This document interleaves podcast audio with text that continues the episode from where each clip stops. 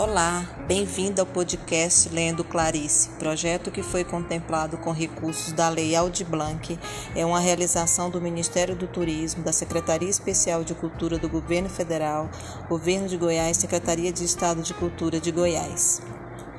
Felicidade Clandestina é o livro de Clarice Lispector, da editora Rocco, Rio de Janeiro.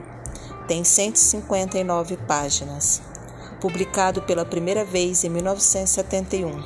Felicidade Clandestina reúne 25 contos que falam de infância, adolescência e família, mas relatam, acima de tudo, as angústias da alma. Eu, Ana Maria.